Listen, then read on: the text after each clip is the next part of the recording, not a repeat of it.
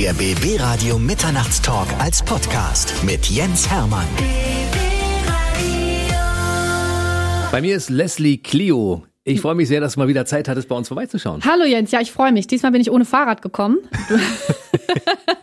Aber es ist nicht weniger äh, erfreulich hier zu sein. Ich wollte gerade fragen, was ist los? Ich bin ans Funkhaus rangekommen und dachte, kein Fahrrad da. Ja. Le Leslie muss noch nicht da sein. Ja, genau. Nee, ich wollte mal Dinge ein bisschen anders machen als Vergleich. Aber mit Fahrrad ist besser. Das nächste Mal komme ich wieder mit Fahrrad. Das ist aber ein ganz schönes Stück von Berlin-Kreuzberg bis nach Potsdam, ne? Ja, aber hey, mir ist kein Weg zu weit. Schon gar nicht für BB Radio.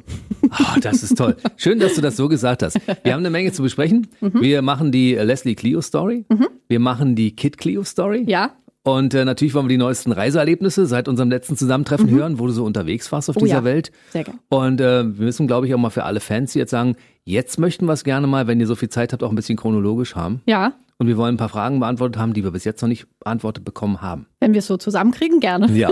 Du kommst aus Hamburg, Ja, das ist richtig. geboren 1986. Ja, Und wann ging es nach Berlin? 2009. Hm. Da haben wir viele Jahre auf der Strecke gelassen. Tatsächlich. Die müssen wir doch mal ein bisschen beleuchten, oder? ja, gerne. Wollen wir das mal Gerne, machen? gerne. Wie ging es denn los mit der kleinen Leslie Clio? Also aufgewachsen bin ich in Hamburg, bin aber ähm, auch im Internat gewesen. In Plön auf dem Schloss habe ich gewohnt. Oh, cool. Fand ich cool. Das Deshalb- war direkt am, am Wasser in Plön, am, ähm, also das äh, Schloss Plön. Das war ein Internat, da war ich im Internat. Ja, das war eine gute Zeit. Dann war ich auch mal in Bayern im Internat.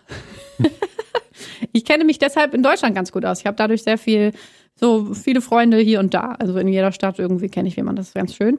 Dann habe ich Abitur in Hamburg gemacht und bin dann nach dem Abi direkt mit dem Rucksack nach Indien. Bin da direkt losgezogen. Da war ich lange in Indien, glaube zwei Monate knapp. Und bin dann direkt nach Thailand. Und dann war ich noch in Neuseeland lange. Und dann war ich auch noch in Australien, kurz. Und dann war ich auch noch in Europa, Frankreich und so. Ja, und dann dachte ich, was mache ich denn mit meinem Leben? Soll das jetzt ewig so weitergehen? Und ähm, wollte eigentlich schon immer irgendwie Sängerin werden. Wusste auch immer schon, dass ich, ja, dass ich da eigentlich ein Talent habe, aber konnte es nicht so richtig benennen. Und mir hat so ein bisschen die Sicherheit und das Selbstvertrauen gefehlt, so zu wissen, dass das, ähm, dass das was ist, dem man nachgehen sollte. Und dann war ich äh, nach so einem, knapp einem Jahr zurück in Deutschland, in Hamburg wieder und habe dann eine alte Schulkollegin kennengelernt, also kennengelernt, wieder getroffen auf der Straße. Und die meinte, du bist doch die Sängerin. Du bist doch die, die immer gesungen hat im Chor. Ähm, hier gibt's so eine Musikschule, die suchen gerade Leute. Und das war dann so ein richtiger, ja, so ein Schicksalsbegegnung sozusagen. Und dann haben, long story short, habe ich dann bei dieser Schule vorgesungen und die haben mich sofort genommen. Und dann hatte ich eine Richtung. Da habe ich das erste Mal so nach dem Abi dann irgendwie so wusste, ja, krass, okay, ich werde tatsächlich Sängerin. Und dann habe ich mir gedacht, die Ausbildung ging ein Jahr lang. Und in dem Jahr habe ich genau das gekriegt, was ich vorher nicht hatte, und zwar diese ganze Bestätigung und das Wissen so, da ist Talent und da, das kann was werden. So, da glauben andere Leute an mich, total cool. Und dann bin ich nach Berlin nach diesem Jahr, das war dann 2009, glaube ich, Anfang 2009. Und dann habe ich The One Thing, ein schönes Buch. Man soll sich auf eine Sache konzentrieren. Und da habe ich gesagt, ich will vom Leben, ich weiß jetzt, was ich vom Leben will, ich kann es formulieren. Ich möchte ein Album machen. Ich möchte ein Album machen und danach äh, komme, was wolle. ein Album. Und ich gehe jetzt nach Berlin und dann lerne ich einen Produzenten kennen und mache ein Album. So, das war mein Plan, als ich nach Berlin gegangen bin. Und dann hat es sieben Monate gedauert, bis ich Nikolai Potthoff kennengelernt habe. Und Erfolgsproduzent seines Zeichens, ne? ja, beziehungsweise wir waren eigentlich, also der hat bis dato auch erst so ein paar Platten gemacht gehabt und es war schon unser Baby. Also wir haben beide sehr viel in dieser, in diesem Projekt gefunden sozusagen. Und ähm, dann habe ich den, der erste Song war schon, also er hat mir dann irgendwie, der hat so alte Aufnahmen von mir gehört, so Flamenco-Gitarrenmusik und so, was ich so mal so aufgenommen habe. Und der hat mir dann ein Instrumental rübergeschickt, wo gesagt hat, da kannst du ja mal vielleicht was zu schreiben, das könnte ganz gut zu deiner Stimme passen. Und das war dann schon Told You So. Und dann zwei Jahre später war das auch direkt meine erste Single. Also es war direkt der erste Song, war so schon, so schon ins Schwarze, dass wir eigentlich direkt wussten, das ist so die Musikrichtung. Da will ich irgendwie, das, das ist, das kann davon mehr jetzt, das wird das Album, das ist die Farbe. Und dann haben wir das so weitergemacht. Das war schon mal ein fetter Zeitraffer. Ich muss mal ein bisschen Ja, zurückspringen voll. teilweise. Ich bin ganz stolz auf mich. Ja, du hast toll gemacht, weil Privatradiostar heißt ja immer, mach mal schnell, mach mal schnell. Ja, mach, kann, man, kann man dein Leben in drei Minuten zusammenfassen? Genau. Ja, kann, Ja, man. kann wenn, man. Wenn, wenn man muss, kann man das schon. Du sprichst ja relativ gut Englisch. Ja, that's right. Und ich glaube, das war schon früher so ein Anspruch als Kind. Wolltest du immer gut Englisch sprechen. Warum eigentlich? Also ich habe immer schon, ich war immer schon sehr affin, was Musik betrifft. Und es hat mich immer schon genervt, ich, dass ich das nicht verstanden habe. Was singen die da, ja? Ja, Ah. es war immer so, ich, nee, na, na, na, ging dann gerade Hm, noch, aber wenn es dann irgendwie los ist, sign your name across my heart, hab da immer schon mitgesungen und dann immer so Fantasie-Englisch und das war dann immer mir ein Anliegen, dass ich da unbedingt nachholen muss, so schnell es geht. und es war dann auch, ähm, ja, fünfte, sechste Klasse. Englisch war immer mein bestes Fach und ich habe irgendwie, ja, wenn man so an Seelenwanderung und Reinkarnation glaubt und so, es kann, ich kann mir gut vorstellen, dass ich ähm, ja einfach irgendwie definitiv ein englischsprachiger Mensch vorher war, weil ich habe das so schnell gelernt, auch so have gone, went, weißt du, diese ganzen Zeiten, das wusste ich irgendwie alles ganz schnell. Also ich kann mich nicht daran erinnern, mal gelernt zu haben, sagen wir mal so. Ich habe das Gefühl, ich komme irgendwie, also ich habe irgendwie so, wahrscheinlich habe ich mal in Louisiana gelebt und den Gospel gesungen oder so. ich keine Ahnung, aber ähm, so Gospel war als ganz kleines Kind schon, also so mit drei, vier, fünf, ich glaube, ist das erste Mal so eine Sache. Und ich war da wahnsinnig affin für. Doch immer irgendwie mir schon, ich glaube, von meinem ersten Taschengeld damals noch irgendwie bei WOM, World of Music, die Läden gab es da früher noch, ähm, schon irgendwie Gospel-CDs gekauft. Das war so das Erste, was ich Krass, von meinem ne? Taschengeld gekauft habe, tatsächlich. So. Als kleines Kind? also normalerweise hören nee, Kinder da war ich schon älter, da war ich so mit ja, so elf. Nee, da war ich zehn, elf, weiß ich noch. Na gut, aber welche Kinder hören mit 10, 11 Gospelmusik? Ja, Das sind die Leslie Clio. Ja. Total. Ich hatte ja auch keine Geschwister. Das war dann so wirklich meine musikalische Schule war sowas. Ich habe dann Sister Act war zum Beispiel mein Goldberg. war mein Ja, absoluter Lieblingsfilm. Film. Weißt du, da war ich, glaube ich, sieben oder acht oder so. Und das war schon so, und da wollte ich mehr von. Das war so mein Leben. Und dann habe ich mir irgendwie ja, Gospel-Compilations gekauft. Und dann war auf irgendeiner Sam Cooke mit drauf. Und dachte ich, was ist denn das für eine Engelsstimme? Und dann war ich total in Sam Cooke. Und dann habe ich nur Sam Cooke gehört. Und dann bin ich über Sam Cooke über zu Marvin Gaye. Aretha Franklin kannte ich sowieso schon. Und Etta, Etta James und diese ganzen Sachen. Das war alles so, ich habe es geliebt. Krass, in dem Und- Alter schon so. ja, voll. Und dann konnte ich irgendwann Englisch. Voll geil. Und du hast aber auch einen englischen Namen, ne? Ja, ja, ja. Meant to be. Meant Ja. to be. Ist ja mein richtiger Name, Leslie Clio. Ja, ich weiß, du hast nur was weggelassen. Ja, genau. ja, so einen ganz deutschen Nachnamen. ganz unsexy. Aber haben deine Eltern damals mit Absicht sich einen englischen Namen rausgesucht?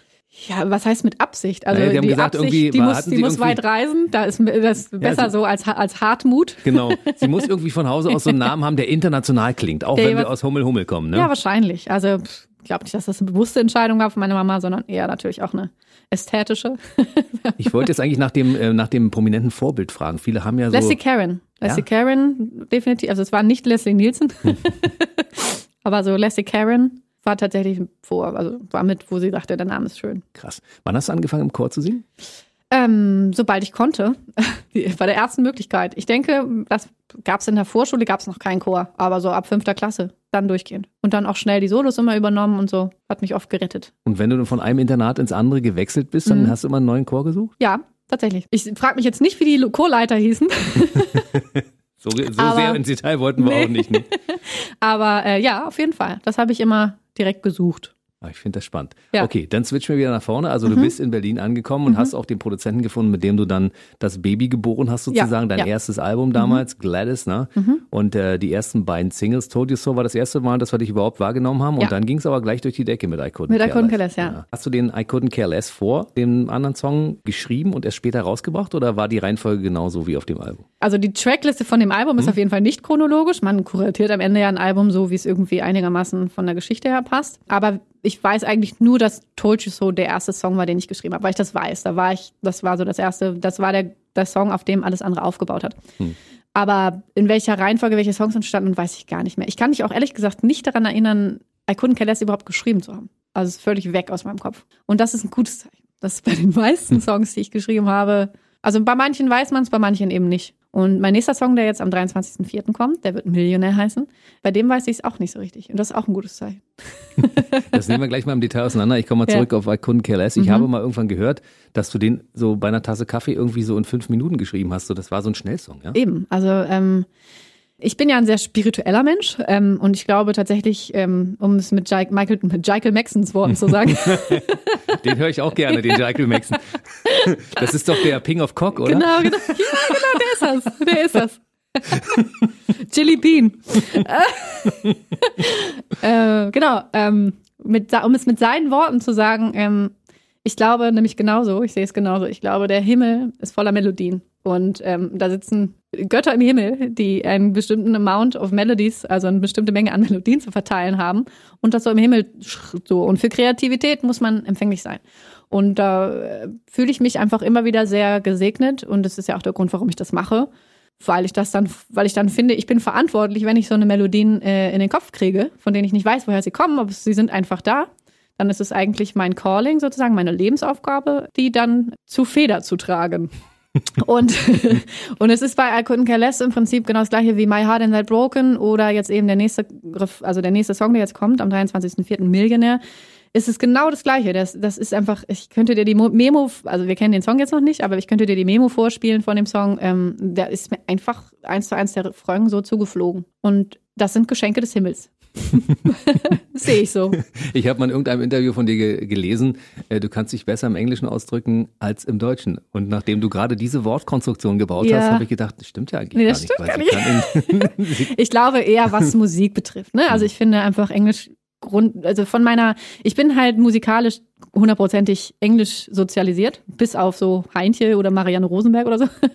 Aber das ist ähm, auch nicht an dir vorbeigegangen. Nee, das ist auch nicht. An das, äh, das spielt jetzt gut bei Kid Clio natürlich rein, aber ähm, eigentlich ähm, denke ich, also Melodien und äh, Punchlines, ne, also so Zeilen, I couldn't care less ist eine Punchline. Punchlines ähm, denke ich schon immer in Englisch, komplett weil es einfach meine Sprache, meine Kunstsprache ist, die Sprache, in der ich mich artistisch am besten ausdrücken kann. Und wie träumst du? Auf Deutsch, ja, ja. Ich bin auch eine Kartoffel. Ich bin ganz, ganz deutsch, klar. Freue mich auch. Ich war ja lange Zeit auch dann mal immer wieder im Ausland. Ich habe auch mal ein halbes Jahr auf Hawaii gewohnt vor meinem letzten Album und so und bin immer mal wieder ganz weg und entzerre mich so. Aber das ist immer das Schöne. Manchmal muss man einen Blick wechseln, so und um anders drauf zu schauen. Und ich freue mich immer wieder doch einfach, dass wir doch auch in einem echt guten Land leben. So mit Krankenversicherung. Die simpelsten Dinge werden dann wieder, also so.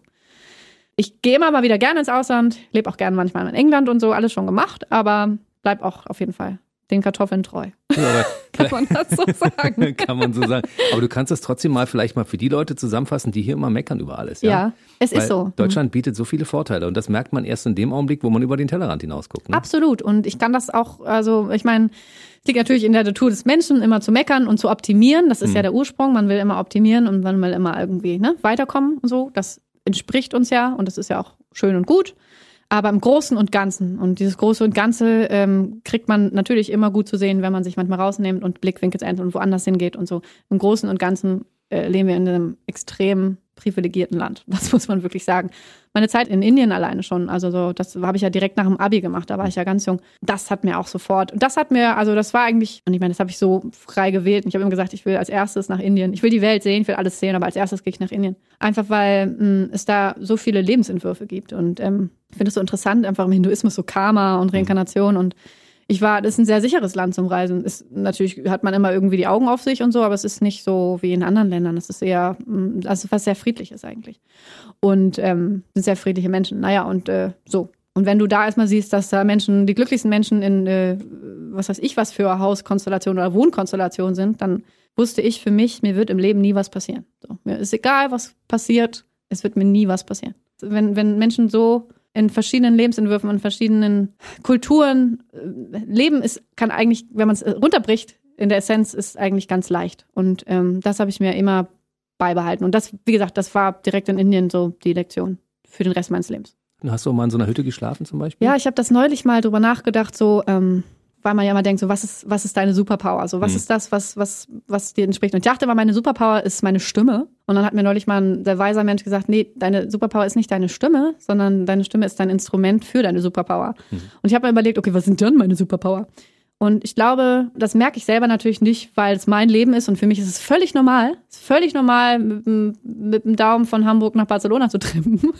und was ich nicht alles gemacht habe in meinem Leben. Aber es ist gar nicht normal. Und deswegen kann ich sagen, ich glaube, dass ich sage nicht Superpower, aber ich glaube, das größte Geschenk für mich, was das Leben mir so gegeben hat, ist genau das. Verschiedenste Blicke aufs Leben zu kriegen und verschiedenste Perspektiven. Ich habe so viele Perspektiven aufs Leben gekriegt. Und irgendwie, das hat sich immer so natürlich irgendwie ergeben, weißt du? Also so, klar war ich mal irgendwie in Indien und habe dann den und den kennengelernt, der hat mich mit zu seiner Familie genommen und habe ich eine Woche bei denen in, in Indien irgendwie in der Familie gewohnt.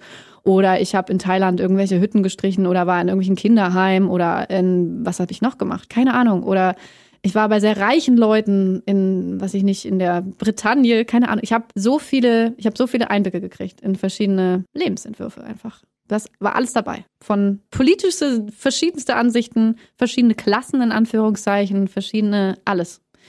Immer. Und so natürlich. Und ich finde, das ist so der, die Essenz des Lebens einfach, finde ich. Ich finde, das, äh, darum geht es doch eigentlich im Leben. Zu gucken, was uns alle ausmacht und was das Unterschiedliche ist und wie, wie verschieden man Leben leben kann.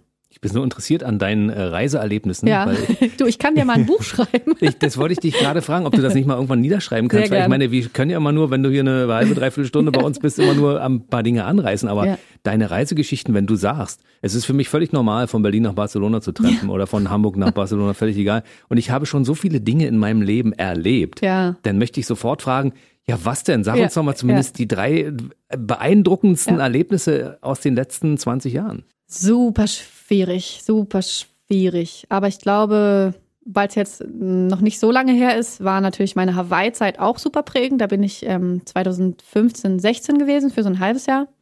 Und es war ganz interessant, weil es war so gefühlt eine halbe Lebenszeit nach meinen anderen Reisen. Also das fand ich ganz interessant, weil als ich nach dem Abi losgegangen bin und da irgendwie meine Reisezeit so, da war ich noch niemand in Anführungszeichen. Ich hatte noch keine Karriere, ich war noch voll auf der Suche, so im literally im wahrsten Sinne so. Und ähm, das ganze Leben stand noch so vor einem.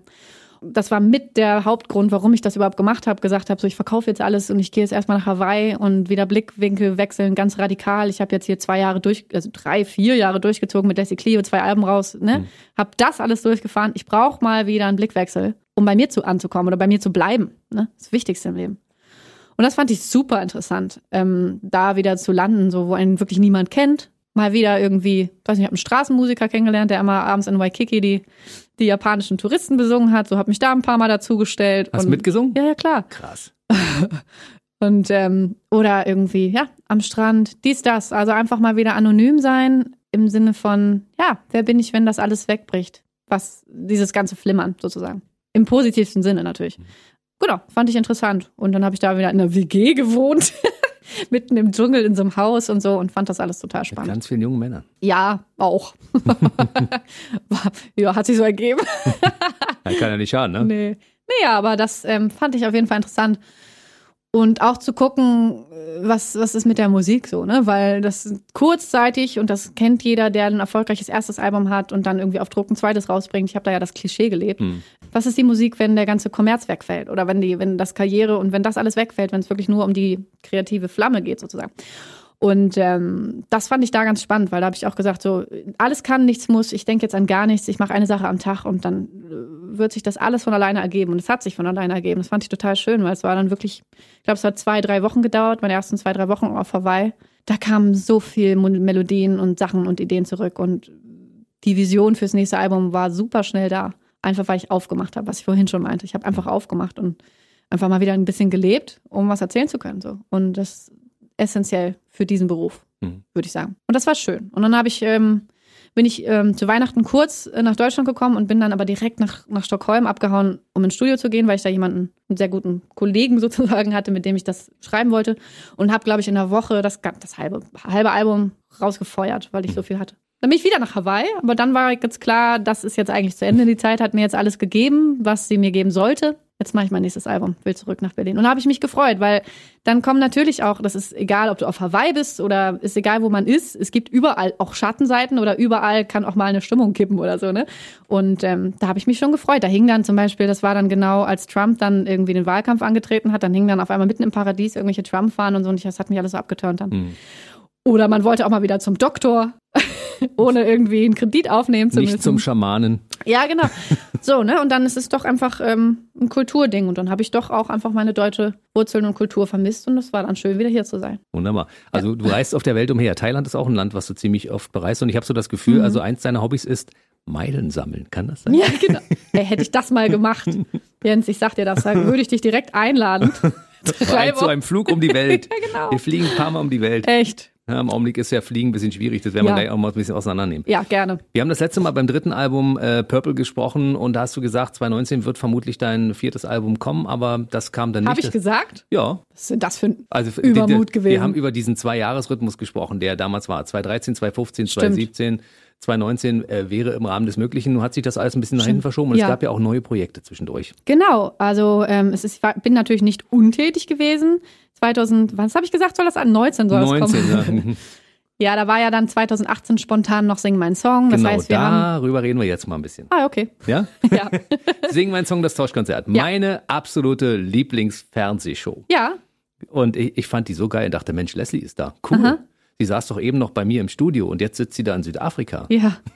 Erzähl uns mal ein bisschen darüber. Lass uns mal ein bisschen hinter die Kulissen gucken. Ja, also weiß gar nicht, was ich da so erzählen kann. Ich habe mich, ich kann auf jeden Fall erzählen, wie ich, ähm, also die, als die Anfrage kam, dachte ich, ja cool, auf jeden Fall. So, ne? Es ist natürlich einfach, ich finde die, die Idee der Sendung einfach super und ich finde es als Musikerin super spannend. Klar. Und das ist also alleine diese musikalische Aufgabe, auf die habe ich mich sehr gefreut und die habe ich auch mir sehr zu Herzen genommen. Das war sehr breit aufgestellt. Also du hattest eine Schlagerfrau mit Mary Rose, du hattest mhm. Revolverheld dabei. Also du hattest schon äh, von den Gästen her ein tierisches Spektrum, was da einfach mal zu bedienen war. Mhm. Hast du im Vorfeld dir angeguckt, wer dabei ist und hast dann erst entschieden, ich mache da mit oder war nee, es dir relativ egal? Das wusste man gar nicht. Ach, das, das wusstest man, du nicht? Mm, mm. Nee, du hast das zugesagt, äh, du hast noch die Frage gekriegt, gibt es irgendwen, auf den du gar keine Lust hast? Die Frage habe ich gestellt bekommen. Wo ich dachte, was ist das denn für eine Frage? Ach so, Revolverheld und Marie Rose finde ich jetzt gar nee, nicht so toll. Die ah, die sind dabei. Sind, wenn die dabei sind, count, count me out. Nein, tatsächlich weiß man das nicht. Was weiß man erst Wann weiß man denn das? Weiß ich gar nicht. Relativ spät auf jeden Fall. Und dann so im gleichen Zug kriegt man dann eben auch äh, eine Liste sozusagen mit allen Songs, die so im Pool sind. Also man kann sich natürlich alles aussuchen, aber es gibt so Songs, die, wo man so als Empfehlung, die wären cool. Und das fand ich auch sehr spannend, weil ich habe, das kam Freitagabend kam irgendwie die E-Mail, die lange ersehnte E-Mail, wer ist dabei, was sind die Songs? Genau, es war alles auf einmal, glaube ich. Ähm, und ich habe mich sofort, ich glaube, ich drei Uhr morgens, bis drei Uhr morgens habe ich irgendwie nur Musik gehört von denen. Und es war wirklich, und dann habe ich mir so ein paar Notizen gemacht, dann bin ich pennen gegangen und bin aufgewacht und wusste, das sind meine Songs. Und äh, freundlicherweise durfte ich auch genau alle Songs, die ich haben wollte, singen. Das fand ich ganz spannend, weil ich sofort wusste, das sind die Songs, die ich mache. Und dann ging es rüber nach Südafrika, was ja für dich kein großes Ding ist, weil du nee, bist genau. es ja gewöhnt. Das Schöne an Südafrika ist, du hast natürlich gar keinen Jetlag, ne? Das mhm. ist so ein Vorteil. Stimmt. Berlin, London, Kapstadt wahrscheinlich irgendwie so, war? Ja, ist so nur eine Linie. ja. Genau, ja. Und dann steigst du aus und bist da, siehst die großen Tafelberge, bist in einer anderen Welt, musst links ja. fahren. Es ja. ist alles völlig verschärft. Ne? Also Südafrika war toll. Wir haben dann noch eine Woche Urlaub gemacht. Es war viel zu kurz. Ich hätte ewig da bleiben können. Also so, eine, so ein Roadtrip an der, also ein Roadtrip an der äh, Küste lang. Auch ein ganz tolles Reiseland. Und ist es da vor Ort äh, relativ stressig, wenn du dann jeden Tag eine Show aufzeichnest? Weil wir sehen es ja hier im Abstand von mehreren Wochen, aber das geht ja richtig genau. zacki zacki hintereinander. Ja, ja, deswegen ne? habe ich gerade so gezögert hinter den Kulissen. Weiß ich nicht mehr, es war viel zu stressig. da war nicht so viel hinter den Kulissen. Nee, ach, ja, es ist eine, wirklich eine schöne, schöne, schöne Zeit und es ist auch ein schönes, ähm, schöne Kulisse, wie du sagst. Also auch, auch hinter den Kulissen eine schöne Kulisse ähm, und ja, war wirklich schön. Ging aber auch alles sehr schnell. Und Marian Gold ist ja wirklich eins meiner großen Idole aus den ja, 80ern. Der war ja was. Forever Young kann ich nicht singen. So hoch kann doch kein Mensch singen oder Big in Japan. Schade. Alphaville hast du auch mitbekommen, ne? Also ich meine, du hast ja klar die Songs mitgesungen, aber damals schon, du, du bist jetzt äh, Ende der 80er Jahre geboren. Hast du Alphaville noch miterlebt? Also so Ja, aber nicht bewusst. Nee, also nicht so als. Ja, genau. Das alles andere habe ich ignoriert. habe ich sofort ausgemacht. Nee, also klar, die Songs kennt man natürlich schon, aber ich war jetzt nicht der große Fan. Sowieso war ich natürlich eher auch dann immer also später, als man dann noch älter wurde, eher dann Fan von jungen Frauen wie Lauren Hill oder Erika Badu, weißt du, mhm. sowas. Hab mir dann nicht irgendwelche alten Männer angehört. Alte Männer.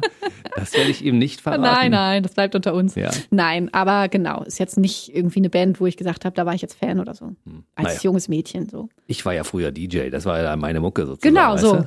Du hingegen. ich hingegen. Ja. Äh, du bist ja so ein jemand, der in seiner Freizeit, habe ich gelesen irgendwann mal, wenn du nichts zu tun hast, sitzt du vor YouTube und guckst dir irgendwelche Heiratsanträge an. Oh Gott, du hast dich ja, du hast ja den ganzen. Ich habe deine Lebensgeschichte alles, gelesen und warte auf dein Buch, was du irgendwann schreibst. gar ich nicht wieder hochholen möchte. Doch, aber ich, deshalb, ich wollte den Bogen schlagen zu Johannes Strate und Revolverheld. Die ja. haben noch den schönsten äh, Hochzeitsantrag. Äh, ja, das fand ich tatsächlich total Hast rührend. du da auch geweint? Das haben die in der Sendung gezeigt. Kannte ich ja. vorher gar nicht. Das haben die in der Sendung gezeigt. Nee, da wusste ich ja, ich habe jetzt Kameras auf mir. Ich werde jetzt, das wird mir ewig nachhängen, wenn ich jetzt hier weine. Hätte ich aber tun können. Ich habe ja. wirklich, ja, ich bin so ein totaler Kitsch-Fan. Sowas ist schön. Du sitzt manchmal auch vor dem Fernseher mit einem großen Handtuch und weinst, wenn Pretty Woman über den Bildschirm flimmert. Ja, also gut, bei dem Film jetzt nicht vielleicht unbedingt, ne? Nein. Aber äh, ja, nee, so ein Kitsch finde ich schon toll. Klar. Muss ja auch sein. Dafür gibt es das ja. Damit dass Leslie man sich das Cleo anguckt weinen darf. Und dann genau. Night of the Proms 2019. Oh ja, da war ich auch. Ja, ich weiß. Du bist informiert. Warst du da? Nein, ich war nicht da. Ich war noch nicht in Berlin, leider. Genau, und das ist immer das große Problem. Ich habe es früher Ja. immer in der Mercedes-Benz Arena, aber vorher war es ja, also es war in derselben Location. Ja. Die hieß ja früher nicht Mercedes-Benz Arena. Die hieß anderswo. genau, die hieß irgendwie anders, aber es war Die irgendwie- BB-Arena. Das wäre schön. Ja. Daran arbeiten wir. Auf jeden Fall. Da musst du auch noch öfter kommen. Ja, ja, nee, kriegen wir hin. Und äh, da habe ich Night of the Proms immer sehr genossen, weil da großes Orchester, Moderator und Ja. dann immer ein Stargast, der mit diesem großen Orchester singt, finde ich ganz toll. Ja. Wie war das für dich? Super. Also es war, ähm, das war, ich habe, ähm, also die haben das Jahr vorher quasi mich angefragt und ich war das Jahr vorher auf der Tour dann äh, da, habe mir ein Konzert von denen angeguckt und durfte, habe dann auch vorher so die Runde in der Arena gemacht und so den Soundcheck mitgekriegt und dachte, ja geil, auf jeden Fall, danke. Es ist logisch. Ich habe jetzt diverse Clubtouren hinter mir und große Festivalbühnen gespielt. Natürlich kommt jetzt die Arena. also es war wirklich so, ja, geil, I'm ready, bring it on. Also es war total toll. Auch die Arbeit als solches, ne? Also ich fand das, ich, als Musikerin will man ja immer neue Sachen und sich weiterentwickeln und das ähm, fand ich ganz toll. Also ich meine, ich habe auch mal mit einem kleineren Orchester für mein zweites Album ein paar Sachen eingespielt, also live irgendwie, dass alles gleichzeitig passiert. Fand das damals schon wahnsinnig toll, kostet natürlich ein Vermögen, kann man sich nicht unbedingt immer leisten. Aber es ist natürlich die absolute Königin-Disziplin, mit einem Orchester live zu spielen. Wahnsinn, oder? Ja, mehr, was ist, mehr braucht man nicht. Ich finde das toll. Also die meisten Künstler, die legen ja mitten mit einem Orchester im Hintergrund nochmal eine Schippe drauf. Ne? Und die Leslie Clio-Songs klingen natürlich, das ist der Wahnsinn, oder? Hast du Super. auf der Bühne gestanden, hast gedacht, meine Güte, ich klinge ja heute noch geiler als sonst. Ich klinge immer geil. Aber mit Orchester klinge ich noch geiler. ja, aber ähm, die Vorbereitung auch hier, ne? Es ist immer, ähm, wie gesagt, das war so geil. Man kann das ja jetzt arrangieren anders. Und ähm, ich, man kann die Songs, glaube ich, als solches nicht irgendwo googeln oder so, aber es war dann so, ich habe mir da schon auch einen kleinen Scherz so mitgemacht, wo ich wusste, okay, ich habe Trompeten, äh, das überspitzen wir total bei Kelles. Die machen jetzt irgendwie mexikanische Trompeten und wir machen da alberne Sachen und dann kann ich mich gut dazu bewegen. Und es war also, man kriegt das ja als Zuschauer nicht immer so mit, wie viel Eigenregie doch tatsächlich auch in diese ganzen Inszenierungen und ähm, äh, wie heißt das Arran Arrangements Arrangements. äh, reinfließt. So, aber am Ende, wo Leslie Clio vorsteht, ist meistens auch ganz viel Leslie Clio drin. Also ich überlege mir schon auch ganz genau, was die Streicher machen oder was die Trompeten machen oder was der Chor macht. Das war noch das Allergeilste, wenn man das so sagen darf. Da stand ja hinten, ist ja noch ein 30-köpfiger Chor dabei. Und das war für mich so mh, fast noch ein Stückchen geiler. Mein Gospelchor. Weil, genau, weil ich habe die so, ich habe, ich meinte auch dann der, der ähm, Regisseur von Night of the Proms, also er hat noch nie irgendwie gesehen, dass das, dass der Chor so krass im Vorfeld eingeplant ist, weil ich habe die wirklich, also die mussten dann auch, es war schon echt cool, und viel mit Schattenspiel gemacht und so und ja, so einen Chor haben, fand ich schon richtig gut. Passt auch so zu My Heart and Night Broken, wenn dann so ein ganzer Chor das rausbeltet, das war echt schön. Kann ich mir gut vorstellen. Ja. Ich habe so das Gefühl, so dein Leben läuft so in diesen Kästen ab, weißt du, in diesen Mhm. so Boxen, ne? Das ist ja die Box hier, sing meinen Zock, das Tauschkonzert, packe ich mal eine Seite. Kapitel, Kapitel ist gut, genau. Dann nehme ich das nächste Kapitel, dann bin ich mal da bei Night of the Ja. Proms, dann bin ich mal wieder ein halbes Jahr im Urlaub, Ja. das ist dann ein Kapitel. Ja. Das, das schreit ja wirklich nach einem Buch, oder? Ja, ich habe es auch schon mal so ein bisschen in Kapitel eingeteilt tatsächlich. Also so was sind so die Themen und worüber könnte man, was ist der Mehrwert für den Leser? Weil man am Ende habe ich natürlich total, was ich vorhin schon meinte, so man hat, man, ich nehme dann Sachen immer so für verständlich, was überhaupt nicht verständlich ist. Und am Ende geht es im Leben ja auch ein Stück weit immer um zurückgeben und um geben und um äh, ne, im Dienst anderer Menschen zu stehen. Und ähm, da kommt dann vielleicht auch eine Verantwortung, keine Ahnung, dass man sein Wissen weitergibt. Und ich habe äh, eigentlich schon viel, weiß man viel und deswegen habe ich mir schon oft überlegt. Ich habe auch schon zwei Buchangebote tatsächlich. Ich habe mal so auf Panels gesprochen für den Spiegel und so. Und kam danach, kamen die nach, danach direkt irgendwie Verlage auf mich zu. Das müssen wir als Buch machen. Das müssen wir als Buch machen. Ich Also ja, wir sprechen uns vielleicht das nächste Mal, wenn ich hier mit meinem Buch aufschlage. Ich habe immer das Gefühl, wenn du hier bist zum Interview, ich möchte immer sagen, ja, erzähl mal bitte weiter, weißt du? Erzähl mal bitte weiter, Mhm. Ja. weil ich, die Geschichte ist noch nicht auserzählt. Du gibst mir immer nur Ja. die Überschrift und du gibst mir zwei, drei Brocken und ich denke, ich bin noch nicht satt. Ja, wir machen. Äh, Mach weiter. ja, Leslie erzählt. Frag mal Leslie.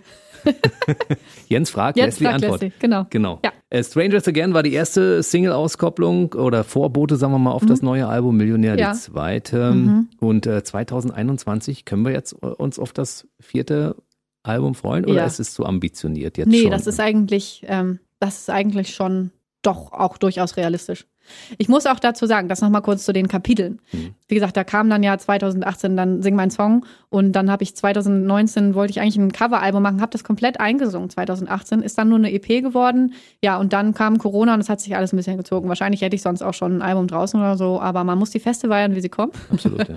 Und ähm, die Songs sind natürlich als solche schon total weit. Und ich finde es ganz interessant, weil es ist immer ein Geschenk auch. So muss man es auch sehen. Also ich glaube, wenn ich ähm, das, wenn ich 2019 ein Album rausgebracht hätte, das hätte ganz anders geklungen. So einfach. Und mm, kommt immer, wie es kommen soll, so sehe ich es eigentlich. Und solange man nicht stehen bleibt und weitermacht, ist es dann am Ende auch egal, wann das Album jetzt, was für eine Jahreszahl dahinter steht, eigentlich. Ähm, wahrscheinlich kommt das fünfte Album relativ schnell nach dem vierten, einfach weil ich da jetzt so einen Vor Vorlauf hatte. Ne? Zu viele Songs in der Schublade. Genau, weil das ein Vorlauf ist und weil mh, mm, jetzt irgendwie die Richtung, die ich jetzt habe oder die da jetzt kommt, äh, ja, definitiv vielleicht noch weiterzuführen ist auf dem fünften Album. Sonst hatte ich ja mal versucht, irgendwie verschieden, so möglichst verschiedene, ja, wie gesagt, Kapitel auch musikalisch irgendwie abzudecken. Aber ich glaube, das, was ich jetzt, es könnte spannend werden, was ich jetzt einfach so für mich als Richtung gefunden habe, kann man länger ziehen. Ich glaube nicht, dass ich mich auf dem fünften Album komplett neu erfinden werde. Das vierte Album ist eine Mischung aus dem ersten und aus dem dritten Album. Während dieses Interviews fällt mir mal auf, so ein, so ein Typ wie dich oder vielleicht genau dich als Person möchte man gerne so als Krisenmanagerin haben, weil ich habe so das Gefühl, es gibt äh, keine Herausforderung in diesem mhm. Leben, die du nicht meistern würdest, weil du bist irgendwie, du gehst so an diese Sachen ran, so, pff, wir machen das schon. Manifestierender Generator bin ich im Human Design. Ja. Könnt ihr mal googeln. Und ähm, Obama ist auch ein Manifestor. Also ich glaube, ähm, das Manifestierende ist dann, dass man das, die Fähigkeit, so das größere Bild dahinter zu sehen oder direkt irgendwie so, ja, die Zusammenhänge. Ich glaube, das ist das vielleicht, was du meinst. Also, dass man, dass man es einordnen kann, egal was passiert, ob es jetzt Corona ist oder was, jede Krise, die du willst, ähm, dass man das größere Bild dahinter sieht. Du fürchtest dich vor gar nichts. Nee, ne? das ist es einfach, glaube ich. Ja. Ähm, es ist immer dieses, man kann Sachen aus Angst machen oder man kann Sachen aus Liebe machen. Und ich habe einfach dieses, habe ich vorhin kurz schon angesprochen, so auch, was ich in Indien gespürt habe, so mir wird nichts passieren. So, ich weiß, dass ich einfach eine Aufgabe habe im Leben und daher kommt ja auch die Idee von Schutzengeln so. Und ich glaube schon, dass da irgendwas ist, was einen leitet. Bist du mehr so ein ernsthafter Mensch, ja, ne? Also du bist immer sehr in dich gekehrt. Also du lachst zwar sehr viel und man kann mit dir sehr viel Spaß haben, aber ich merke dann, dass du zwischendurch immer so abdriftest in diese ernste und äh, nachdenkliche Leslie. Ja, ich habe schon eine Tiefe, klar. Mhm. Das spiegelt sich natürlich auch in den Songs wieder und ähm, das macht mich ja auch zu der Musikerin, die ich bin. Also ich glaube, ja, man braucht schon, das, das hört man in den Songs auch raus. Also ich habe auf jeden Fall eine Tiefe. Ich kann auch gut mal mit mir selbst sein, auf jeden Fall. Ja, ich glaube, es ist eine Mischung. Ich glaube, in mir schlagen mehrere Herzen. Also ich kann mir auch eine Cappy rückwärts aussetzen und für Kid Cleo auf einer Bühne rumspringen und äh, Kinder entertainen und der absolute Clown sein. Und da habe ich jetzt auch ein bisschen Ventil dafür gefunden, was super ist. Aber wenn man das alles so wegbricht, dann könnte ich auch lange einfach nur aufs Wasser gucken. Bevor wir jetzt äh, Kid Clio besprechen, dein neues Projekt nochmal Leslie Clio. Ja. Also das vierte Album wird kommen und das Auf wird, jeden Fall. wird eine Mischung aus eins und drei, hast du gesagt, ja? Ja, also hm, ich, ich möchte jetzt gar nicht so viel verraten. Also die nächste Single Millionär, die du ja rauf und runter spielen wirst. Also mhm. egal wie viel Musik du sonst spielst im Mitternachtstalk, aber jetzt ist danach alles anders. Immer. Kurz davor und kurz danach spiele ich immer ganz viel Musik. Siehst du? Und ja. äh, das beschränken wir jetzt vielleicht auf die Single, weil die so toll ist, die kann man im Anschluss immer wieder spielen. Äh, und die heißt Millionär.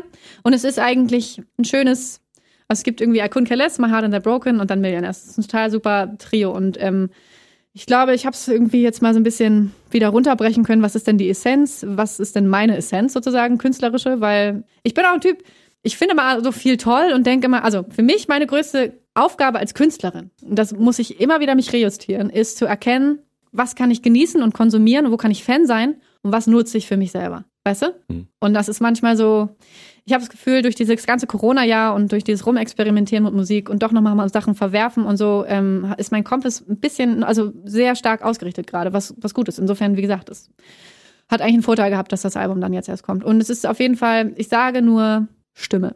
Dein Instrument. Ich sage Stimme. Ich habe eigentlich wieder mich versucht, so maximal zu reduzieren und die Essenz hervorzubringen und in den Mittelpunkt zu stellen. Und ähm, die Stimme auch als Instrument zu sehen. Und ähm, insofern, Strangers Again ist ja die erste Radiosingle sozusagen, die mhm. auch im Radio war. Aber davor kamen auch schon zwei Songs online raus, die auch, also alle drei Songs eigentlich musikalisch schon genau das vorzeigen, was eigentlich gerade Phase ist. also ich denke und höre ja immer ein Radio, ne? Ja, ja, genau. Und der, ähm, also der Strangers Again hat ja auch dieses Ha, Ha, Ha, Ha, mhm. Ha, Ha, Ha. Laurie Anderson. Ha, ha, mhm. Ja, ist gut erkannt. Mhm. Mein Superman. Diese Stimme als Instrument, so, im weitesten Sinne. Und das und deswegen stehe ich ja, stand ich auch so auf diesen Chor, auf dieses äh, Chorchance. ähm, so, und das habe ich eigentlich da untergebrochen, weil wenn man alles wegnimmt, dann bleibt das immer da. Und ähm, das ist so ein bisschen, das stelle ich so ein bisschen wieder in den Vordergrund. Und Millionär hat trotzdem natürlich irgendwie eine, das klassische Abtempo, auch wieder, man hört mich sofort raus, denke ich, ist es irgendwie, I can't get enough of you, baby, I swear.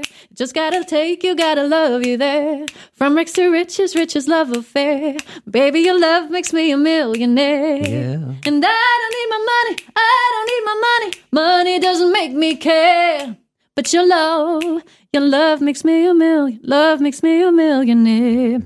Und es ist eine Gitarre das ist toll, und ne, ja. es ist also viel Abtempo und gebeltet und so, aber es ist trotzdem in der Essenz sehr simpel. Also ich glaube, das ist so ein bisschen mein, mein Rezept. Mit wenig viel. mit wenig viel. Jetzt stapelt sie immer mit Absicht wieder ein bisschen tief, ne? Welche Rolle spielen in deinem Leben die beiden Männer Mark Ronson und Harry Styles? Ach, du hast die letzte Sendung gehört. Ich höre dir permanent, ich folge dir doch. Ist dir gar nicht aufgefallen, ne? Nee. Ich bin ständig nur ein, äh, weiß ich nicht, ein paar Schritte entfernt. Das hat immer ein Ohr an der Basis. Ja, das ist schön zu Nicht nur bei wissen. dir, bei anderen auch, aber Ja. auch bei dir, ne? Ja, das ist schön zu wissen. Ähm, Mark Ronson ist, ähm, ich, also seit Back to Black damals das Album von Amy Winehouse rauskam, war ich so, wer ist der Mensch hinter diesem Sound?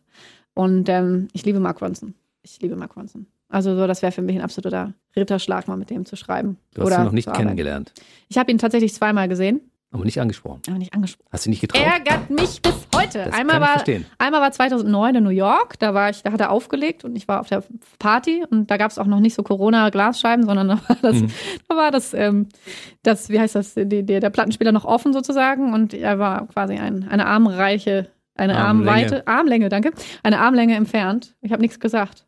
Und dann habe ich ihn 2016, da war ich, das war meine Hawaii-Zeit, da war ich in der Grammy-Woche, bin ich nach Los Angeles geflogen. Klingt auch immer alles so komisch, aber so solche Sachen mag ich halt. Geil. Bin ich in der Grammy-Woche, bin ich nach L.A. geflogen, um auch mit Freunden aus der Musikindustrie äh, ja, die Grammy-Woche zu feiern. Das geht ja immer eine Woche, da sind dann total viele Empfänge und Veranstaltungen und so. Und da war ich dann da die Woche und da habe ich ihn auch gesehen im Chateau Marmont mit Lily Mhm. Allen. Und ich habe auch nichts gesagt. Ach, Ich weiß, warum du nichts gesagt hast. na? Weil mit offenem Mund kann man ja nicht sprechen, Ja, weißt du? genau. Oh, Oh, ich liebe ihn so. Ja. Echt. Vielleicht, du, du hast ja im, im weiteren äh, Dunstkreis ja von Amy Zeit. Winehouse hast du schon Leute kennengelernt, auch Das stimmt, Produzenten. Ne? Insofern, stimmt. vielleicht führt der Weg ja über die Produzenten Ja, an. man sagt ja immer, äh, zwischen einem Menschen und einem anderen, egal wo der ist, sind maximal fünf Ecken. Hast du das Prinzip schon mal gehört? Nein? Es sind maximal. Ob du jetzt, äh, wenn du denkst, wenn wir wieder Indien nehmen, du, der, der, was weiß ich, der Maharaji in Indien. Zwischen dir und dem Maharaji sind maximal fünf Ecken. Auf der ganzen Welt. Musst du mal googeln, die Theorie. Echt? Fünf Ecken Prinzip, ja. Und es stimmt. Und zwischen mir und Mark Ronson ist nur einer. Okay, du bist gleich um die Ecke. Eigentlich müsste ich den mal bitte. Oh, bitte. Schick mir mal seine Nummer, bitte. Das ist einer der erfolgreichsten Produzenten der Welt und DJs und ich glaube, ja. der ist auf der Sonnenseite des Lebens unterwegs. Aber das auch wieder, wie man es nimmt. Jeder kann Sonne haben, Das stimmt wohl. wenn er sie sieht. Gut. Das hast du schön von dem zweiten Mann abgelenkt, der heißt Harry Styles. Harry der, Styles, ja, Der Harry gefällt dir Styles. als Sänger und als Mann auch, glaube ich, ganz gut. Ja, das ist doch ein schöner, ist doch ein schöner Mann. Oh ja. Nee, das Album tatsächlich finde ich total toll. Also ich meine, ich habe nichts mit One Direction zu tun gehabt und das hat mich gar nicht irgendwie, hab ich nicht mitgekriegt, aber ähm, und das erste Album auch gar nicht. Wie bin ich denn auf, ich bin ganz spät erst, eigentlich 2019, wo das Album rausgekommen ist, das ist sein zweites Album. Das habe ich irgendwie erst, da habe ich ihn erst so richtig geschnallt. Und das Album habe ich, glaube ich, an einem Tag 20 Mal gehört. Ich habe es den ganzen Tag nur gehört, immer wieder. Großartiger Sänger. Und das Album auch von Kit Harpoon produziert. Mit dem sollte ich auch mal arbeiten vor langer Zeit. Habe ich nicht gemacht. Jetzt ärgere ich mich.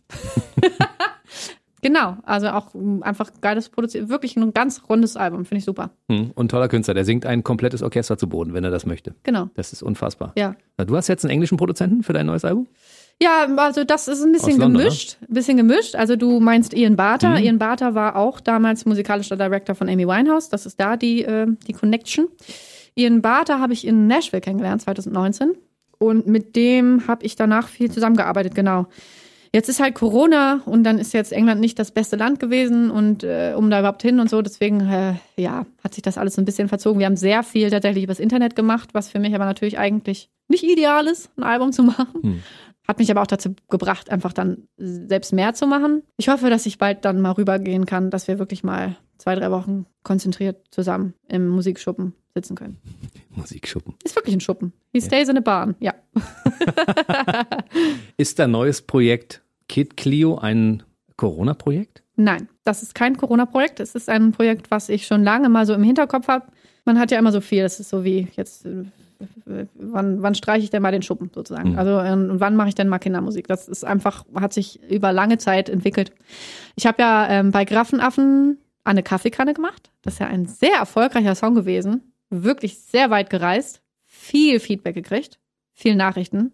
In den, auf meinen Konzerten immer als Zugabe immer schon reingerufen worden, wo ich dachte, was ist denn jetzt los? Und da habe ich einfach ganz logisch gedacht, da mache ich vielleicht mal mehr. Da ist eine Nachfrage, bediene ich vielleicht. Und dann ähm, habe ich natürlich eigentlich, weil natürlich auch mal die Frage war so, willst du nicht auch mal Deutsch schreiben oder wann schreibst du mal was Deutsches und so. Und ich habe immer gedacht, na, wenn ich Deutsch schreibe, dann klingt das wahrscheinlich eher so Helge Schneider-mäßig. Also ich glaube nicht, dass ich ernst gemeinte deutsche Popmusik schreiben könnte. Ich glaube, es ist immer, dann wäre es eher ein bisschen albern. Und da war das eigentlich total ideal, irgendwie mit der Idee jetzt für Kinder. Und ich war ein Fernsehkind, ne? Also ich war mhm. viel im Kern, ich war bei Dingster und ich war immer Klassenclown, ich war so ein, so ein albernes Kind halt. Und ähm, das habe ich einfach nur gechannelt. Also ich habe einfach nur mich in mein äh, inneres Kind versetzt sozusagen und das einfach hab sprechen lassen so und das war witzig. Und es ist halt dadurch, dass es halt für Kinder ist und es ist mir auch ganz wichtig, es ist nicht irgendwie, ne, es ist ja jetzt nicht aus einem inneren Bedürfnis heraus so, sondern es ist einfach es ist ein Kindermusik von einem inneren Kind für andere Kinder und es soll Spaß machen und es hat absolut gar keinen Erziehungsanspruch, wie es ja an vieler Kindermusik üblich ist. So, das ist, das ist nee, ich bin ein Rotzgören-Kind und das ist Musik für andere Rotzgören. Und wenn ihr keine Hausaufgaben machen wollt, dann äh, feiere ich das im Zweifel. die innere Reise zurück in die kleine ja. Leslie. So, und wie gesagt, ich war ein Rotzgör und das habe ich einfach jetzt dann rausgelassen musikalisch. Und das Schöne daran war, also ich habe die Nina von Karussell, ähm, bei, wo das Album rausgekommen ist, ähm, relativ früh mal getroffen und habe ihr so erzählt, so hey, da ist irgendwie eine Kaffeekanne und ich denke drüber nach, da mehr zu machen. Ich traue es mir eigentlich nicht zu, jetzt auf Deutsch zu machen und sie hat gesagt, mach mal. und dann habe ich das einfach gemacht. Dann habe ich irgendwie mir jemanden gesucht, äh, mit dem ich den Song zusammen geschrieben habe und dann ist direkt heute bin ich faul entstanden. Das Ach, finde ich cool. Ja, es war der allererste Song und der ist so rausgeflossen. Das war auch ganz leicht und dann ähm, ja, haben wir noch zwei, drei, vier Sessions gemacht. Eine Session ist meistens immer am Tag, eine Songwriting-Session, man trifft sich einen Tag. Und haben wirklich zwei bis drei Songs an einem Tag geschrieben. Und ich, also das Album ist ja auch fertig, es kommt ja auch bald. Das ist ein EP, ne? Es war jetzt eine EP, aber das Album kommt, kommt dann als jetzt. komplettes Album. Auf jeden Fall. Mhm. Also die EP kam im Dezember, es waren jetzt fünf Songs, aber das Album, also bevor wir überhaupt gesagt haben, wir machen eine EP, war schon sehr viel da. Mhm. Und das kommt dann jetzt. Und es ist einfach eine schöne, also es ist das erste Mal, dass ich wirklich ähm, konzeptuell gedacht habe. Ganz einfach. Ich habe gesagt, okay, wenn ich ein Kinderalbum mache, dann wird es ein Konzeptalbum, dann brauche ich einen Song über das Langeweile, brauche ich einen Song über Schule, dann brauche ich einen, äh, einen Rap-Song. Ich habe es auch musikalisch weit gestückt. Ich habe gesagt, ich brauche einen Oldschool-Hip-Hop-Beat, ich brauche äh, eine Rocknummer, ich brauche einen Reggae-Track, ich brauche äh, eine Klaviernummer, Ukulele. Also ich habe das wirklich total so kuratiert, sehr konzeptionell. Und das würde ich bei Leslie Clio natürlich nie so machen, weil es eine ganz andere Herangehensweise war. Und deswegen habe ich das so gefeiert. Als Kid Clio geht das bei den Kindern ja durch die Decke, ja. Also bei Ist mir egal sagen alle, ja, da singe ich sofort, stimme ich sofort mit ein, ja. weil es ist einfach so, weißt du? Es ist ganz Eltern sagen was und du sagst, ist mir egal. ja. Also das, die Kid Clio Antwort auf ein Kunden Kaless halt, ne? Mhm. Das ist ganz interessant, weil mh, mm, das natürlich schon eine, eine Lockdown-Schattenseite ist. Ich habe keine Ahnung. Ich habe es noch nicht einmal live performt. Mhm. Also ich habe die Videos dazu gedreht und habe das so produziert, aber ich habe es noch nicht einmal performt. Also Clio ist definitiv ready to rumble, aber die Resonanz noch nicht einmal erfahren. Keine Ahnung. Krass. Also ich habe es ja mitbekommen, es gibt ja bei uns im Funkhaus auch ein Kinderprogramm, ein sehr erfolgreiches, mhm. was deutschlandweit ausgestrahlt wird. Und die Resonanz darauf, als du dort in der Sendung warst, ist mir natürlich aufgefallen. Ja. ja und die Kinder haben viele Fragen gestellt. Mhm. Also äh, und ich habe das so vor meinem geistigen Auge gesehen. Ich lebe ja auch in so einer Patchwork-Familie. Mhm mit äh, Jugendlichen, weißt du, mhm, die mhm. jetzt gerade so ihre, ihre Phase haben, wo sie alles ausprobieren und mal so die Macht austesten. Ja, klar. Ich gedacht, ah, ja, das ist genau angenehm. die Zielgruppe, ja. angenehm. Du hast bestimmt viel Spaß. ich habe immer viel Spaß. Ja? So wie deine Eltern damals mit der kleinen ja. äh, Leslie, Leslie, als ja. sie noch so aufsässig war. Ja, genau. Das heißt, Sie mögen das auch? Na, das freut mich doch. Naja. Sollen die mal zu meinen Konzerten kommen? Wenn es da wieder wenn Konzerte sie, gibt. Wenn sie stattfinden, genau. 2021 kommt also das Album davon raus, Kid ja. Clio, ja. und es kommt das Album von Leslie Clio. Ja. Wird ja ein fettes Jahr für am, dich. Am gleichen Tag. Am gleichen Und ich spiele immer nur doppelt.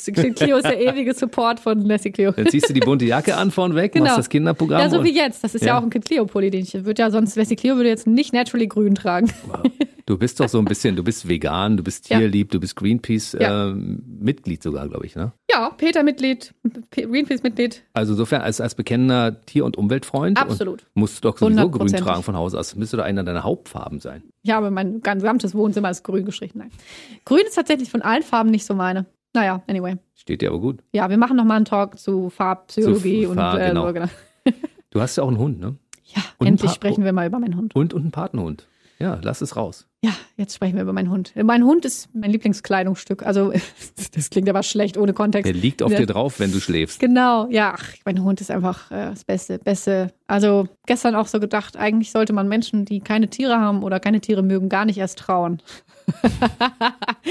Gerade Hund ist, wie gesagt, nicht umsonst wird er der Menschens, des Menschen bester Freund genannt. Was soll ich sagen? Es ist äh, ein Träumchen. Hm. ich habe ihn jetzt seit anderthalb Jahren. Und er ist der beste Hund einfach. Siehst du? Und die anderen Beste besten Hunde sind bei uns im Sender. Du hast es ja gesehen. Ja, Wir sind ja ein sehr lieb's. hundefreundliches Funkhaus. Total. Ich habe auch als allererstes schon gedacht, nur, uh, mir kam dann als erstes vorhin äh, ein Hund entgegen. Dachte ich, na toll, dann hätte ich auch, hätte ich Pupi auch mitbringen können. Heißt der Pupi? Pupi. Das ist ja ein witziger Name. Pupi. Was ist das für ein Hund? Äh, also eigentlich heißt er Harper, Harper Posi, Harper Posi Clio. Hm. Es ist ein Westi, tatsächlich. Ein reinrassiger Westi. Ein West Highland Terrier, ein, ein ganz kleiner. Terrier, genau. Den kennt man noch aus der Cäsar-Werbung. Der Cäsar-Hund ist das.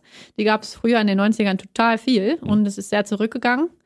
Jetzt gibt es die eigentlich gar nicht mehr so richtig. Außer bei dir. Außer jetzt bei mir. Und es war auch überhaupt gar nicht geplant, sich einen Westi zu holen. Es war nicht geplant, irgendwie doch tatsächlich einen Welpen von der Züchterin zu holen. Das war alles gar nicht der Plan, weil ich unterstütze halt sehr viele Tierheime, habe auch Patenhunde, dies, das. Ähm, das hat sich einfach so ergeben. Der Hund hat mich gefunden. Ich denke auch immer, der ist für mich auf die Welt gekommen das irgendwie, ich habe zufällig, ich habe hab von dem geträumt, bin dann morgens, als ich aufgewacht bin, ins Internet, habe Westi Welpe eingegeben, einfach weil ich es geträumt habe. Und da war ein einziges Foto. Und da stand auch schon Harper drüber, der hieß schon so. Da dachte ich, alles klar, da bist du. Komm, ich hol dich. Siehst du? Und Martin Rütter, Deutschlands Hundeprofi Nummer eins, ist ja, ja regelmäßig bei uns im Laden Echt? und freut Voll. sich immer darüber, dass bei uns so viele Hunde erlaubt sind, weil ja. Hunde natürlich das ganze Betriebsklima verändern. Ne? Zum Positiven, deswegen. Ja, also das, was ich gerade meinte, so Menschen ohne Hunde. Mhm. Oder die zumindest keine Hunde lieben, trau denen gar nicht erst. Nee, absolut. Ich meine, gut, ich bin jetzt natürlich auch selbstständige Musikerin und so, deswegen ist es für mich nochmal was anderes, aber ich fände das, glaube ich, auch ganz schön schlimm, wenn ich irgendwo im Büro arbeiten würde und dürfte ich meinen Hund nicht mitbringen. Ich glaube, du bist deshalb so gerne bei uns, weil wir all diese Dinge machen, die ja. für dich wichtig sind. Also wir, bei uns sind Hunde erlaubt. Wir mhm. unterstützen zum Beispiel die Stop-Mobbing-Kampagne von mhm. Carsten Stahl, weil das ist ja Bestandteil dieses, äh, dieses neuen Programms, ne? Als, ja. als Kid Clio, ne? Du bist so, wie du bist, du bist stark, so wie du bist und mhm. mach dein Ding. So. Absolut. Also das ist auf jeden Fall die Main-Message hinter Kitlio, äh, mhm. by far. Also so, ich sag immer, ähm, wenn du im Giraffenkostüm zur Schule gehen willst, dann solltest du das tun. Und wenn du, ähm, weißt du, oder wenn du irgendwie dir rote Punkte ins Gesicht malen möchtest, dann solltest du das auch tun. Also es ist immer so, folg deinen Impulsen, mach dein Ding. So. Und das habe ich als Kind immer schon sehr viel gemacht und das ist so definitiv die Message zu Kid Cleo. So, mach dein Ding, sei du selbst, sei frech, mach einfach. Wie hast du Corona überstanden? Ging es bei dir so easy peasy? Hast gedacht, okay, äh, Corona, komm her, ich habe den Vorschlaghammer, du kannst mich mal? So bist Ta du doch. Ja, genau, so bin ich ja. Äh, nee, tatsächlich ähm, war das auch wirklich, also 2020 war okay. Hm. Ich habe, ähm, war okay. Also so, ich habe hab das einfach so genommen und das Beste draus gemacht, im besten Sinne. Also ich habe einfach das Beste draus gemacht. Ich wusste, okay, cool, ich habe jetzt mehr Zeit, äh, mal endlich diese ganzen Bücher hier zu lesen. Ich habe jetzt mal Zeit, mehr mich mit Produktion auseinanderzusetzen oder mal wieder die Ruhe zu haben, da mehr zu machen weil der Beruf hat ja eh zwei Standbeine. Du hast das Live und das nach außen, das Extrovertierte und das Präsentieren und dann hast du das nach innen gerichtete, introvertierte, musikalische. Hm. Äh, da habe ich aus den Vollen geschöpft. Hm, aber 2020. Du, konntest, du konntest nicht reisen. Na, ich war zweimal weg. Ähm, einmal war ich tatsächlich trotz, das war im Sommer, da ging das dann ja doch wieder. Da war ich einmal, war ich einmal weg auf einer Insel und habe ein äh, bisschen geschrieben und so. Und dann war ich äh, mit dem Auto und dem Hund, der erste Urlaub mit Hund, ähm, war ich in Kroatien mit dem Hund. Familienurlaub. Das war schön. Mit oh, Reisen mit Hund, Hund ist auch sehr zu empfehlen. Also gutes Reiseland. Kroatien ist ein gutes Reiseland für Hunde auch. War direkt ein Hundestrand da und hat da schwimmen gelernt. Also ich überlege gerade so die letzte Stunde. Ja. Äh, wir haben so viel erzählt. Eigentlich möchte man Stimmt. gern persönlicher Assistent von Leslie Clio sein, weil schon die Punkte alleine, die du ansprichst, die in deinem Leben so stattfinden, wo du unterwegs bist. Du bist ja. in Nashville, dann bist du wieder in Neuseeland, dann bist du in ja. äh, Südafrika, dann bist du, keine Ahnung, in Kroatien. Mhm dann wieder in Berlin. Das ist ja schon unglaublich, was du da zurücklegst. Also schon, wenn man, wenn man dich begleitet, mhm. dann würde man schon einiges auf diesem Planeten zu sehen bekommen. Ja, das glaube ich. Also hiermit ähm, bewerbt euch gerne hier bei Jens Hermann at bbradio.de. ähm, äh, einfach in den Betreff Praktikum Lassie Cleo und dann wird es auch sicherlich an mich weitergeleitet. Äh, bitte schreibt das mal direkt an Lassie, ansonsten haben wir eine ganze Menge zu tun, weil ich, wenn das jetzt die Leute hören, sagen, oh, das ist ja geil, den, den Job möchte ich gern haben. Also die Bewerbung bitte ja. an Leslie at clio.de oder sowas, ja? Nee. Äh, die Leute, die dich verfolgen möchten, verfolgen dich sowieso. Man findet dich in sämtlichen sozialen Kanälen. Richtig. Instagram. Facebook. Instagram habe ich ja gerade tatsächlich total auf Null gesetzt und jetzt die neue Kampagne angefangen. Also, mhm. wenn man das so sagt. Das klingt so werblich, aber so heißt das halt. Mhm. also einfach jetzt alles die Single, die am 23.04. eben kommt, Millionär. Die fange ich jetzt an, mal so ein bisschen zu teasen. Denn es ist wirklich, ja, seit langem, es klingt also kein, alle Songs, die ich mache, sind ganz toll. Aber Ehrlich? seit langem mal wieder, dass ich richtig einen Song so ja, dass ich excited bin. Also mehr, also sehr. Naja, anyway. Was ich eigentlich sagen wollte, also nochmal kurz, 2020 war total in Ordnung. Seit 21 bin ich definitiv hibbelig geworden und denke, jetzt müsste es auch mal wieder weitergehen. Die Frau war schon immer hibbelig und äh, ja, mit also, so viel Energie gesegnet. Ja, das stimmt. So, aber ähm, genau. Also jetzt mittlerweile, ich glaube, das ist so. Also selbst die Corona, ähm, wie heißt das, flexibelsten oder ähm, wie heißt das Wort? Ich weiß nicht, was du sagen willst. Also die, die Menschen, die Corona und den ganzen Lockdown sehr offen und flexibel, die sehr flexibel so, waren. Jetzt weiß ich, was du sagst. Okay. Ne? Hm. Selbst die sind jetzt am Limit. Und das hm. merke ich auch. Also 2020 war okay und jetzt bin ich auch langsam, dass ich manchmal Reicht. denke, ich will wieder, ich will wieder leben. Also man lebt, aber dieses, also und das merke ich, das war auch ein schönes Zeichen, dass man wieder so mitgekriegt zu haben, dass mich wirklich das Reisen und das in der Welt sein und die verschiedenen Einblicke, dass mich das füttert. Hm. Und dass meine Reserve ist bald alle, ja. Bei uns allen. Wir sind Corona-müde. Ja, es muss einfach auch jetzt enden irgendwann. Genau. Ja? Und wir müssen wieder nach vorne schauen. Ja. Gut. Äh, wir wollen uns nicht ins Tal der Tränen äh, hineinquatschen. Nein. Nein, wir wollen einen fröhlichen Nein. Abschluss finden. Das heißt, äh, 2021 wird ein schönes Jahr mit, mit vielen, vielen VÖs. Absolutamente. Spanisch sprichst du auch noch. Ja. Guck mal einer Claro. an. Du bist ein Sprachtalent. Ja, geht so. So, ich freue mich, dass du heute bei uns warst, Leslie ja, Clio. Mhm. Viel Erfolg für Danke. 21 Ebenso. und äh, bis hoffentlich bald mal wieder in diesem Studio. Ich wünsche dir was. Ich wünsche dir was. Ich wünsche dir viel. viel Gutes. Dito. Tschüssi. Tschüssi. Der BB Radio Mitternachtstalk. Jede Nacht ab 0 Uhr. Und der neueste Podcast jeden Mittwoch.